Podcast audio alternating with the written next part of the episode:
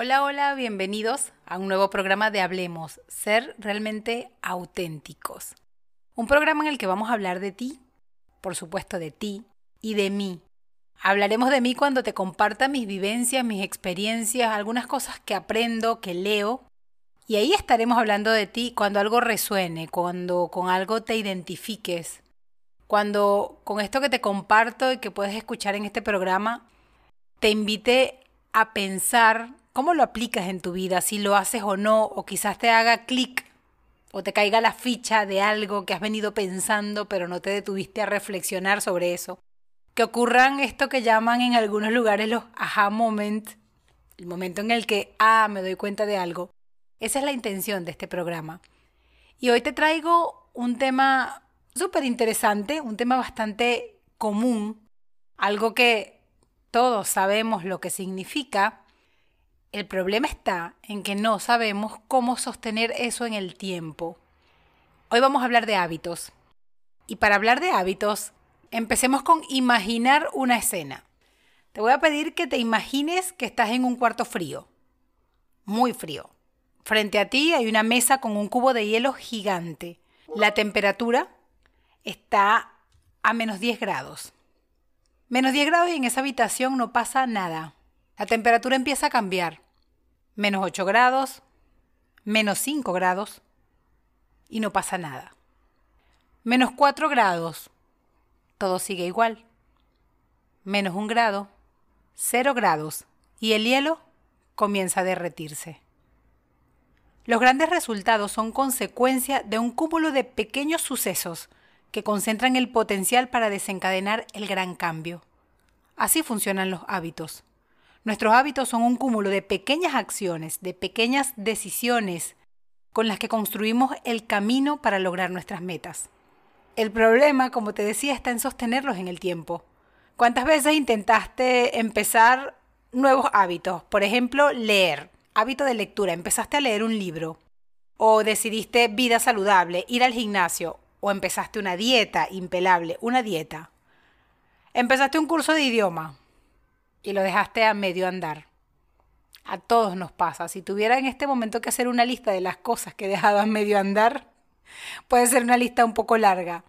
Y eso nos ocurre un poco porque el ciclo de sostener los hábitos, de identificarlos bien, es un proceso, no es nada más tener la intención y la motivación. Pero vayamos al concepto, nos ponemos teórico. ¿Qué es un hábito? Un hábito es algo que se repite, es algo que se vuelve en principio algo que se vuelve automático, por ejemplo, hablemos de los más simples, el hábito de cepillarse, el hábito de bañarse, el hábito de vestirse, el hábito de conducir. Generalmente creamos hábitos para automatizar una acción y de esa manera nuestro cerebro nos protege porque usamos menos energía.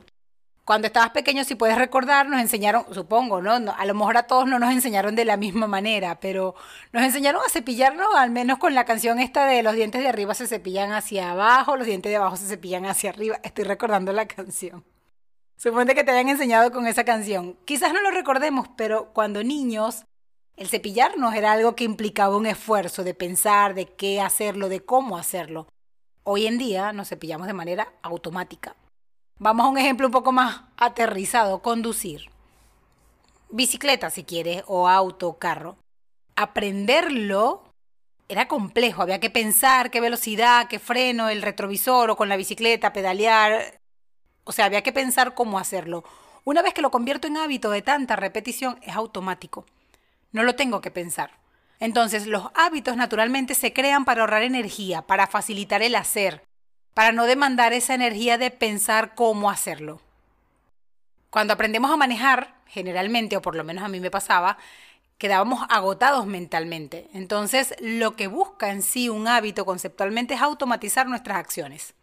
Se habla mucho de en cuánto tiempo crear un hábito, porque ahora te estoy hablando de hábitos sencillos, del día a día, lo cotidiano, no sé, la manera como comemos, la manera, el hábito de tomar agua. Es como que incorporar esa actividad de manera continua. Se habla de días para implementar un nuevo hábito, depende del hábito que elijas. Se dice que es 21 días, 30 días, 66 días, 90 días.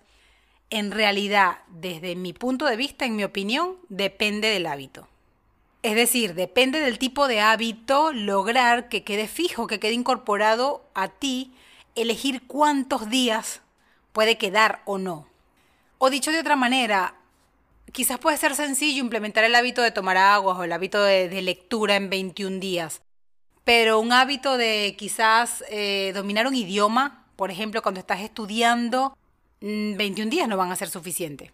Sin embargo, pienso también que aparte de del hábito, es decir, definir cuántos días necesito para fijar un hábito, depende del hábito, pero lo más importante es de la continuidad, de no romper la cadena, cosa que naturalmente va a pasar. El asunto es cómo yo vuelvo a tomar el ritmo. Generalmente nos pasa que empezamos con un hábito puntual, bueno, llevamos 7 días muy bien, 15 días muy bien, el día 16 caemos. El día 17 volvemos a caer. Y el día 18 otra vez no, porque ya que ya el día 16 y 17 no hice lo que tenía que hacer, ya, chao. Y botamos a la basura todo el esfuerzo de los días anteriores. Ahí es donde empezamos a soltar y a dejar las cosas a, mitad. Pero no tiene que ver con un tema de cansancio o falta de motivación. Tiene más que ver con una raíz de el propósito por el cual yo quiero implementar ese hábito. La razón por la cual yo elijo empezar a leer todos los días. No es solo por leer. Si yo lo elijo en un momento por moda, voy a leer porque todo el mundo lee, porque leer es bueno y empiezo a tomar cualquier libro, no lo voy a sostener en el tiempo. Tiene que tener un propósito más amplio, tiene que tener un propósito más firme y tiene que ver también con mi identidad, con lo que yo quiero lograr. No es solamente leer por leer, no es solo ir al gimnasio por, por verme bien. Incluso eso debería tener un trasfondo más, más completo, más que tú sepas ¿Cuál es el premio, por decirlo de alguna manera, o la meta o el punto de llegada por el cual yo estoy implementando esa serie de hábitos, por el cual yo quiero implementar ese nuevo estilo de vida? Esa razón, ese motivo, ese propósito es lo que me va a permitir que cuando el día 15, 16 y 17 yo no cumplo, entonces el día 18 decida empezar otra vez y no perder los 14 días que ya venía trabajando como repasando esto, cuando hablamos de hábitos simples, ok, cepillarse los dientes, conducir, es sencillo, pero cuando queremos implementar cosas distintas, hábitos de vida, hábitos de salud, hábitos de estudio, hábitos de trabajo, o eliminar malos hábitos, que también podríamos hablar de eso, hay cosas que juegan a favor o hay cosas que debemos definir. Lo primero es el propósito claro por el cual yo quiero implementar ese hábito bueno o quitar, eliminar ese hábito malo. El definir cuántos días, en realidad lo que, lo que tengo que pensar es cuál es mi propósito para que ese propósito me permita asegurar la continuidad del hábito. No pensar en que, ay, llevo 21 días, muy bien. 21 días va a estar bien. Si después del día 22, 23 lo sostienes en el tiempo porque ya forma parte de ti, porque lo adhieres a tu estilo de vida, porque te empieza a hacer falta, entonces estuvo bien en 21 días. Pero si el día 22 decaes y lo dejas, no eran 21, probablemente eran 30, 60 o 90. ¿Cómo saber cuántos días son? En el momento en que el hábito se convierte en una necesidad para ti, hablando de un buen hábito, ¿ok? O en caso de un mal hábito, en el momento en que realmente no te haga falta, esos eran los días necesarios. Entonces no hay un número específico. Con lo que quiero que te quedes en esta primera parte del programa es pensar, ok, tengo hábitos, hay hábitos buenos, hay hábitos malos, te voy a compartir en la siguiente parte un poco cuál es el ciclo para lograr sostener los hábitos en el tiempo. Y esto obviamente aplica tanto para implementar buenos hábitos como para quitar un mal hábito. Se aplica un poco de manera inversa, vamos a enfocarnos más en cómo implementar un buen hábito, pero enfocándonos en eso que siempre has querido lograr o implementar en tu vida y siempre lo has dejado a mitad. Sí, un poco pensar por qué siempre dejo a mitad el curso, por qué siempre dejo a mitad la vida saludable, por qué siempre dejo a mitad un libro. Entonces es pensar qué me estaría faltando para yo empezar de nuevo y realmente hacer que eso se me convierta en una necesidad, porque sé que es bueno para mí. Una de las cosas que le escuchaba a Brian Tracy en uno de sus videos era decir que todo cuenta, todo suma, sea que hagas o dejes de hacer, todo suma para lo que tú aspiras tener en la vida. Si tú utilizas una hora de una forma productiva, estudiando, aprendiendo algo nuevo, eso suma. Si tú esa hora la pierdes haciendo algo que no te agrega valor, algo, mm, ver cualquier serie o cosa que no te suma, en realidad eso también realmente aporta negativamente, en este caso, a lo que tú aspiras a hacer. Entonces el tema de sostener los hábitos depende mucho de qué queremos lograr con ellos y cómo lograr darle continuidad.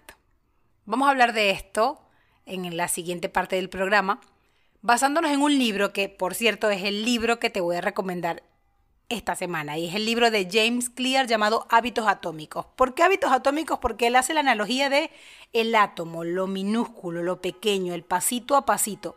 Muchas veces creemos que el éxito depende de acciones grandes o relevantes. La mayoría de las veces depende de pequeñas acciones sostenidas en el tiempo. La clave es el tiempo. Vamos con un poco de buena música y volvemos. Estamos de vuelta y estamos hablando de hábitos. Y aprovecho de compartirte lo que sería la frase del programa.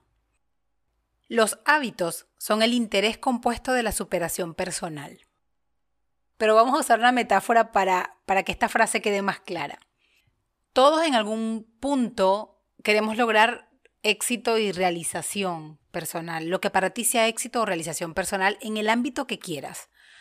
Si hacemos la analogía de que esa realización personal está en una cima, en una cúspide, y hay escaleras por las que subir, el cumplir o hacer o ejecutar un hábito bueno que hemos identificado que nos va a ayudar a, a, esa realización, equivale a subir un escalón. El no cumplirlo equivale a bajar un escalón. Incluso tenemos la de perder, porque tener hábitos malos o hábitos negativos es también bajar el escalón. Es más fácil bajar que subir. Por eso quizás cuesta. Pero todo suma. Si yo enfoco mi esfuerzo en subir un escalón, yo sé que el momento en que no cumpla ese hábito voy a bajar. Entonces voy a estar entre un paso arriba, un paso abajo, un paso arriba, un paso abajo y nunca llego.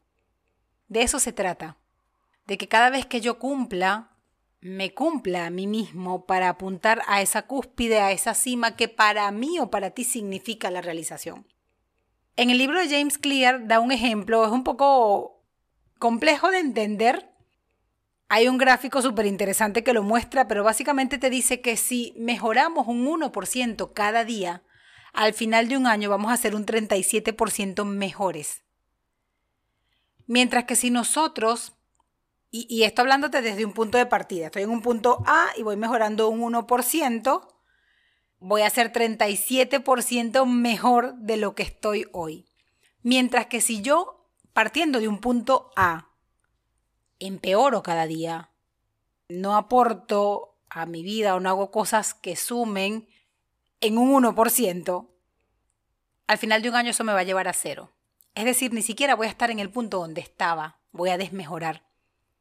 Y se trata un poco de eso, de pensar entonces ¿Cómo hago para sostener en el tiempo basándome en lo que yo quiero lograr, en ese punto de realización, en esa cúspide, en esa meta? Y ahí es donde te decía al inicio que la clave para sostener los hábitos en el tiempo es tener un propósito claro, anclado a tu identidad. Y cuando hablamos de identidad es tener claro quién quiero ser.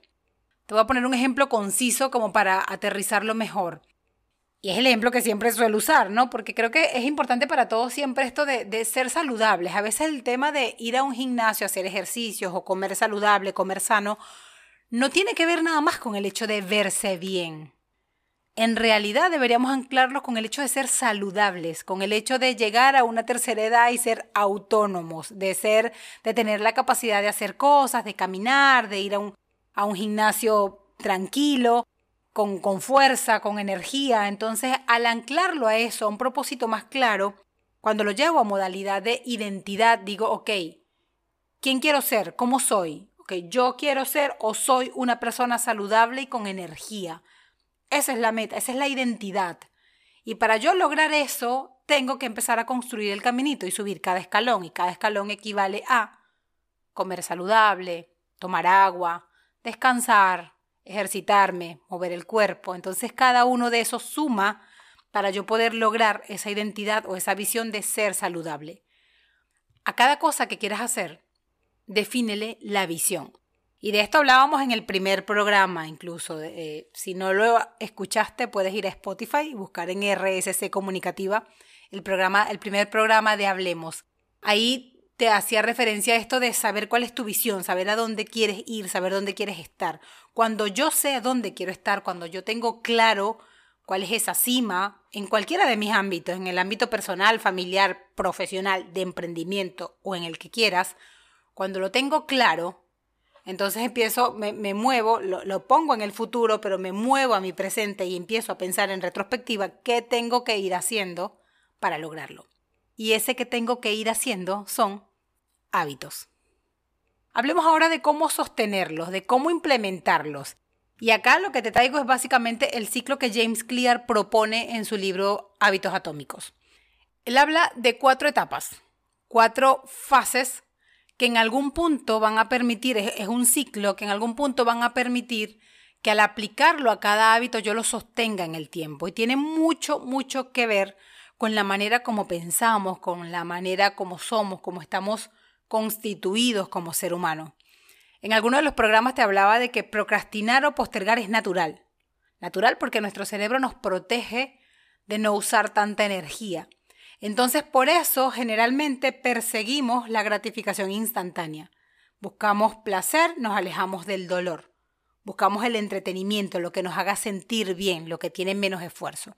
Entonces, por eso, aplicar este ciclo se vuelve tan importante para poder entender cómo sostener en el tiempo un hábito y cómo si en el día 14 o 15 me caigo, debo empezar otra vez. La primera fase o la primera etapa de este ciclo a la que hace referencia James Clear, él lo llama señal. La segunda lo llama anhelo. La tercera lo llama respuesta y la cuarta lo llama recompensa. Hablemos de la señal.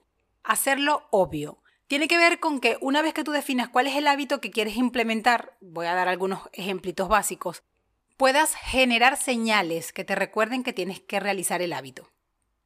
Supongamos que tu hábito es leer, estudiar o escribir un diario o comer sano. Bueno, es crear señales, es poner el libro en la mesita de noche, siempre a la vista, es poner algún post-it, alguna alarma en el celular, algo que te recuerde que lo tienes que hacer. No solamente empieces con, no, sí, empiezo el lunes con las ganas y no te lo recuerdas porque el jueves lo estás dejando, con toda seguridad. Entonces es pensar ¿Cómo hago yo obvio, cómo coloco señales constantes que me recuerden que tengo que ejecutar mi hábito? Segunda etapa, anhelo, hacerlo atractivo.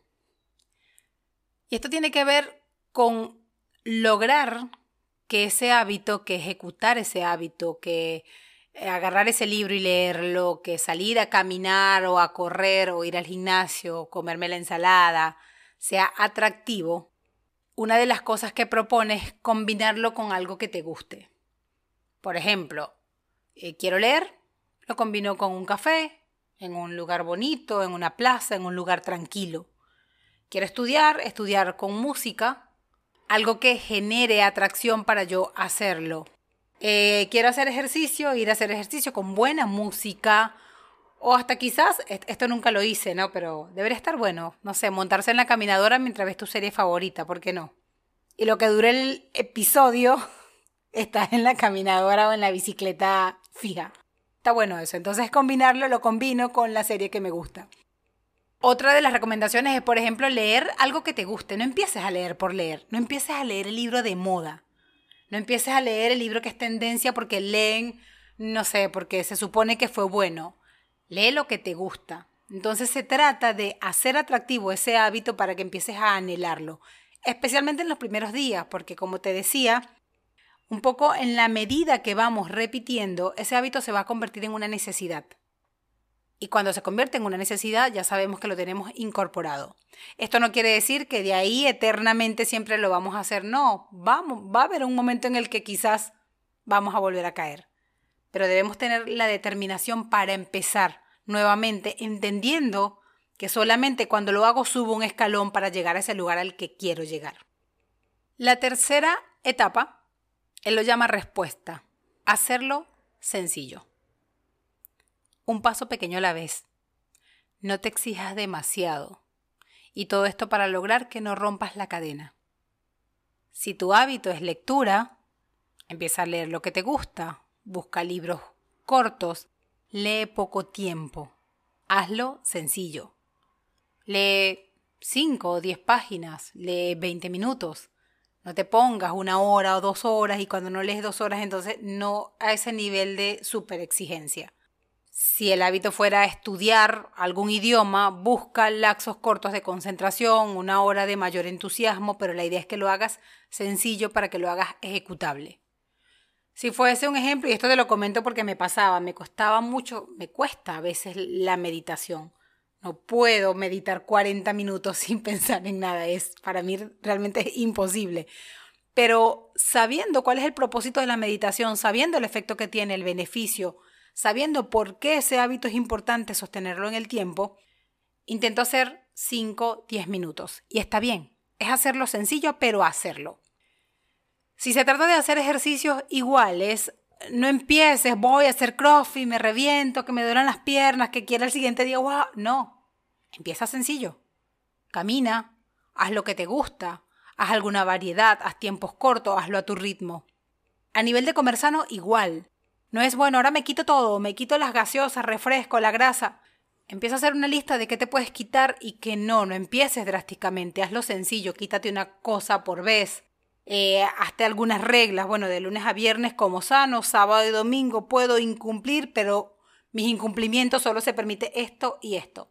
Hazlo sencillo, de manera que puedas sostenerlo en el tiempo y así, pasados los más de 21 días y los que te haga falta, ese hábito quede incorporado en ti. Y la última etapa de la que él habla es recompensa, hacerlo satisfactorio. Siempre buscamos la gratificación instantánea, entonces está bueno celebrar, está bueno premiarte. Claro, si el hábito que quieres es comer saludable, no te vayas a premiar con medio kilo de helado al final del viernes. Eh, tienen que ser premios coherentes con lo que quieres lograr. Ahora, si no estás en el tema de dietas y amas los helados, entonces resulta que completaste las lecciones de inglés de la semana, vas y te comes tu helado. Celebra. Celebra para que esa, ese premio, esa, esa recompensa que te quieras dar sea como esa zanahoria que vas persiguiendo y te mantiene motivado.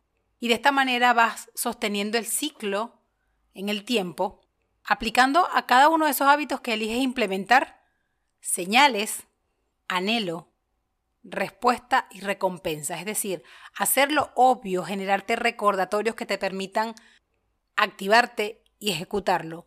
Hacerlo atractivo, buscar la manera de que realmente quieras hacerlo, vinculándolo por supuesto a ese gran propósito que tienes. Hacerlo sencillo, un paso a la vez, a tu ritmo y recompensarte. Vamos con un poco de música y volvemos. Espero que la estés pasando muy bien. Espero que el programa te esté agregando valor, que es básicamente el propósito de este programa. Espero que algo te haga sentido y que algo te haga tomar alguna reflexión y lo más importante, pasar a la acción.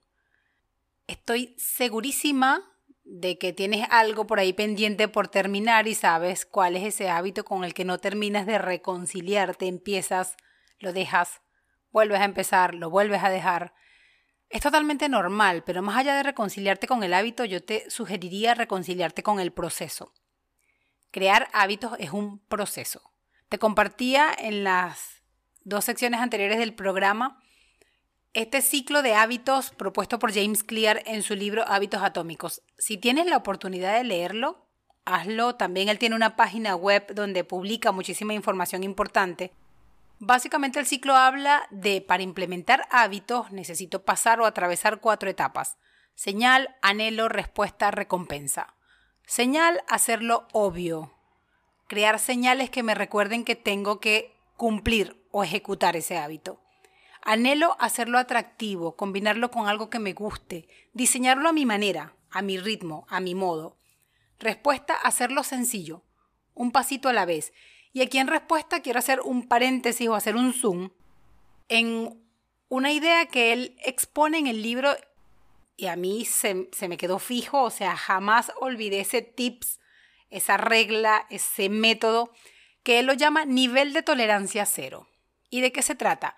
Se trata de que lo hagas tan sencillo que no te permitas no cumplir tu hábito.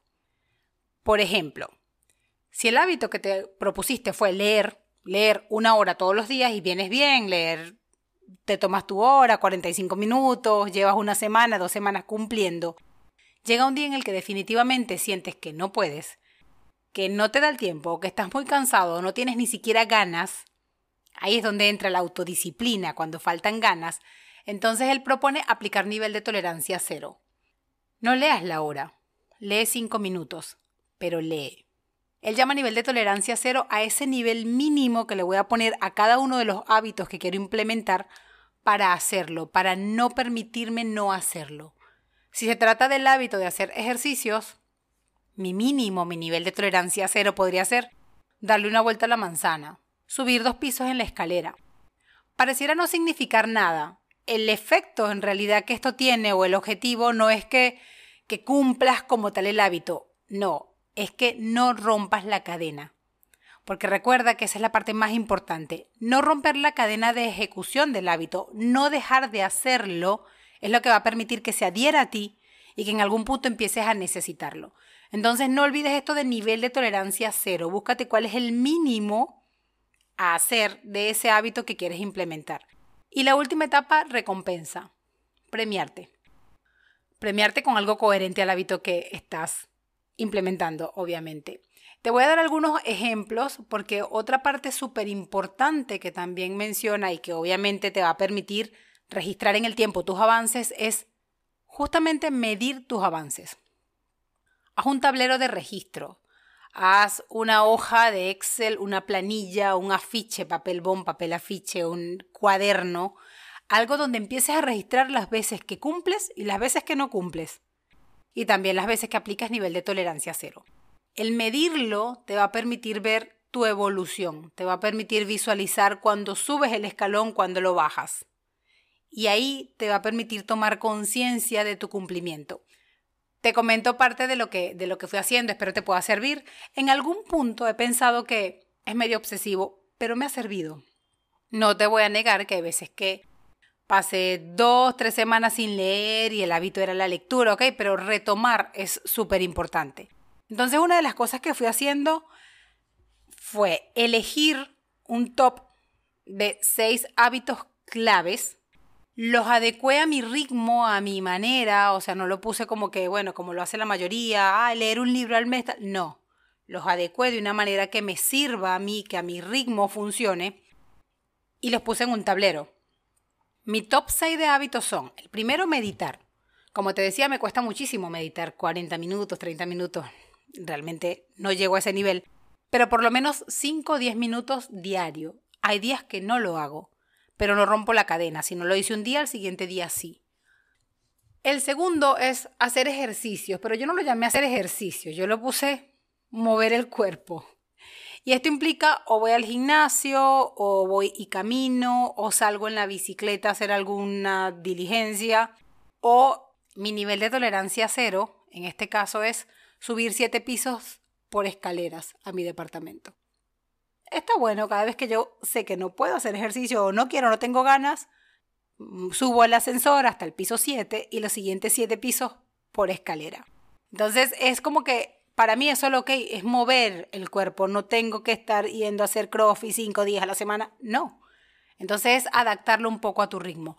El otro hábito que estaba, que, que hasta ahora finalmente logré convertirlo en una necesidad es escribir. Siempre hablan, no sé si alguna vez lo escuchaste, pero Robin Sharma en su libro y en sus clases de mentoría habla mucho de escribir un diario.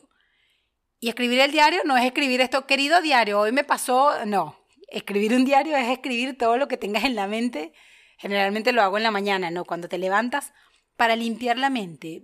Escribir, repasar tus metas, tus objetivos, escribir cualquier cosa, escribir cómo te sentiste con relación al día anterior, qué hiciste bien, qué no, qué puedes mejorar. Vaciar la mente. Me había costado muchísimo implementar ese hábito, ya desde hace dos meses no lo dejo, se convirtió en una necesidad, probablemente porque no rompí la cadena. Leer es el otro hábito. ¿Y qué suelo hacer? Años anteriores usaba esto que te comentaba, ¿no? De, hay un libro al mes, leer 12 libros al año. ¿Por qué? Ay, porque la gente lee 12 libros al año. No. Este año particularmente decidí elegir 6 libros. 6 libros en temáticas en las cuales también quería hacer 6 cursos en el año. Básicamente era finanzas, ventas y un par de otros libros más. Había elegido seis puntualmente. A lo que va de año ya he leído ocho porque otros se atravesaron, pero, pero como por interés. Entonces el punto es, la meta finalmente de leer no era leer por leer porque la gente lee porque es moda, no. Era leer seis libros en seis temáticas que yo en este año me quería entrenar. Entonces como al ponerle ese propósito, y te lo comparto para que le puedas dar la vuelta a ver cómo te sirve, es diseñarlo a mi manera. El otro hábito es este de comer saludable. Yo lo llamé comer verde. No cuenta el helado de pistacho.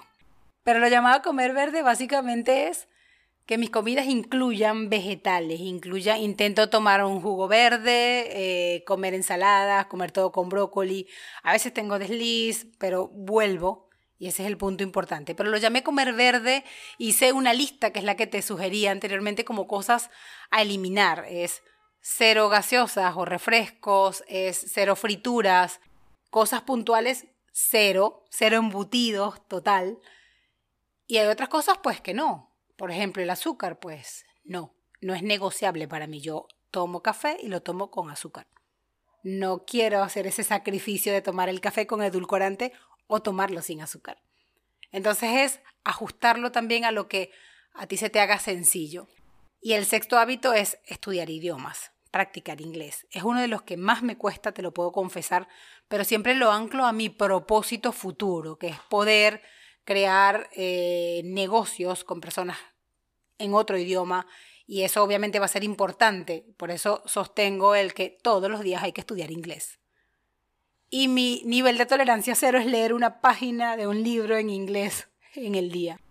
Muchos días a la semana hago nivel de tolerancia cero, debo confesártelo, pero es parte de lo que de lo que somos, humanos. Lo importante es sostener en el tiempo.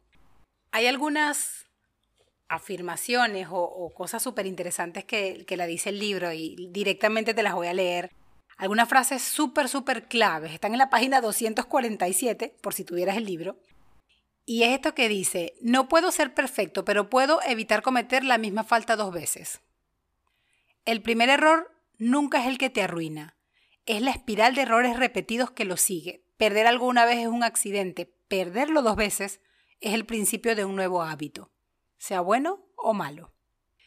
Esta es una de las características que distingue a los perdedores de los ganadores. Cualquiera puede tener un mal desempeño, un mal entrenamiento, un mal día de trabajo, pero cuando la gente exitosa falla, se recupera rápidamente. Interrumpir un hábito no importa, siempre y cuando la recuperación ocurra rápido. Y esto es súper clave, es el ejemplo que te decía, ¿no? Vienes con 15 días, tu buena racha, cumpliendo tu objetivo, tu hábito. El día 16 no lo hago, y el 17 tampoco, y el 18 tampoco, porque ya perdí el 16 y el 17.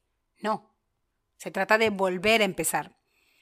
El problema no es fallar, el problema es pensar que si no puedes hacer algo perfectamente, entonces no deberías hacerlo en absoluto. Esa es la otra afirmación súper importante. No tiene que ser perfecto. Mejor hecho que perfecto. No tienes que ir a hacer crossfit y reventarte para que puedas ver los cuadritos. No. Ve a correr, haces spinning, haces alguna actividad, obviamente vas a ir subiendo tu nivel en la medida que el hábito se adhiere a ti. Y otro texto que encontraba en el libro, y es una super analogía con relación a lo que te decía de la escalera, ¿no? Subir la escalera, si yo cumplo un hábito bueno, algo que es bueno para mí, yo subo un escalón hacia esa meta que quiero, hacia esa cúspide o esa cima. Si yo no lo hago, bajo un escalón. No es que me quedo donde estaba, es que bajo, pierdo. O si lo peor, tengo un mal hábito, entonces bajo otro escalón. Bajar es más fácil, bajando obviamente pierdo más. Y acá daba un ejemplo con relación a, dinero. Fíjate lo que dice. Si empiezas con 100 dólares, una ganancia del 50% te llevará a obtener 150 dólares. Pero solo necesitas una pérdida de 33% para que vuelvas a tener solamente 100 dólares. En otras palabras, evitar una pérdida del 33% tiene el mismo valor que alcanzar una ganancia del 50%. Cuesta más subir que bajar. No permitas que las pérdidas se coman la capitalización que has logrado. Y todo esto obviamente anclado a cuál es tu propósito. ¿Para qué quieres leer? ¿Para aprender algo? ¿Para llegar a algo? ¿Para mejorar en tu negocio? ¿Para mejorar en tu emprendimiento? Para mejorar en tu carrera y encontrar ese trabajo soñado que quieres o ser, lograr un, ascenso? ¿Para qué quieres mantenerte activo, haciendo ejercicios o en dieta? ¿Para ser saludable? ¿Para jugar con tus hijos, con tus nietos? Ánclalo a un propósito que te permita tener motivación. La motivación no viene en una caja de cereal. La motivación no viene de afuera, no viene de terceros, es propia. Necesitamos automotivarnos. Necesitamos meterle pasión a lo que hacemos para poder lograr lo que queremos. Quejarnos por no ver resultados en algo que queremos lograr es como quejarnos porque el hielo no se derrite a menos un grado. Pasa la acción, actúa, espera tus cero grados, confía, sosténlo en el tiempo si fallas, empieza de nuevo, pero no te rindas. Tú y nadie más que tú eres responsable de darte la vida que mereces. Muchísimas gracias por permitirme acompañarte, muchísimas gracias por acompañarme.